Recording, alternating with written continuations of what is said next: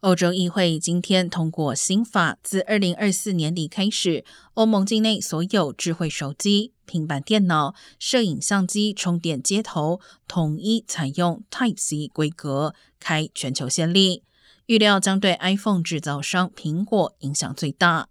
至于笔记型电脑，则获得较长缓冲期，自二零二六年初开始，充电接头才需统一采 Type C 规格。欧盟议员表示，新规定将可使欧盟民众整体每年节省至少两亿欧元支出，也可使欧盟境内每年电子废弃物减少一千多公吨。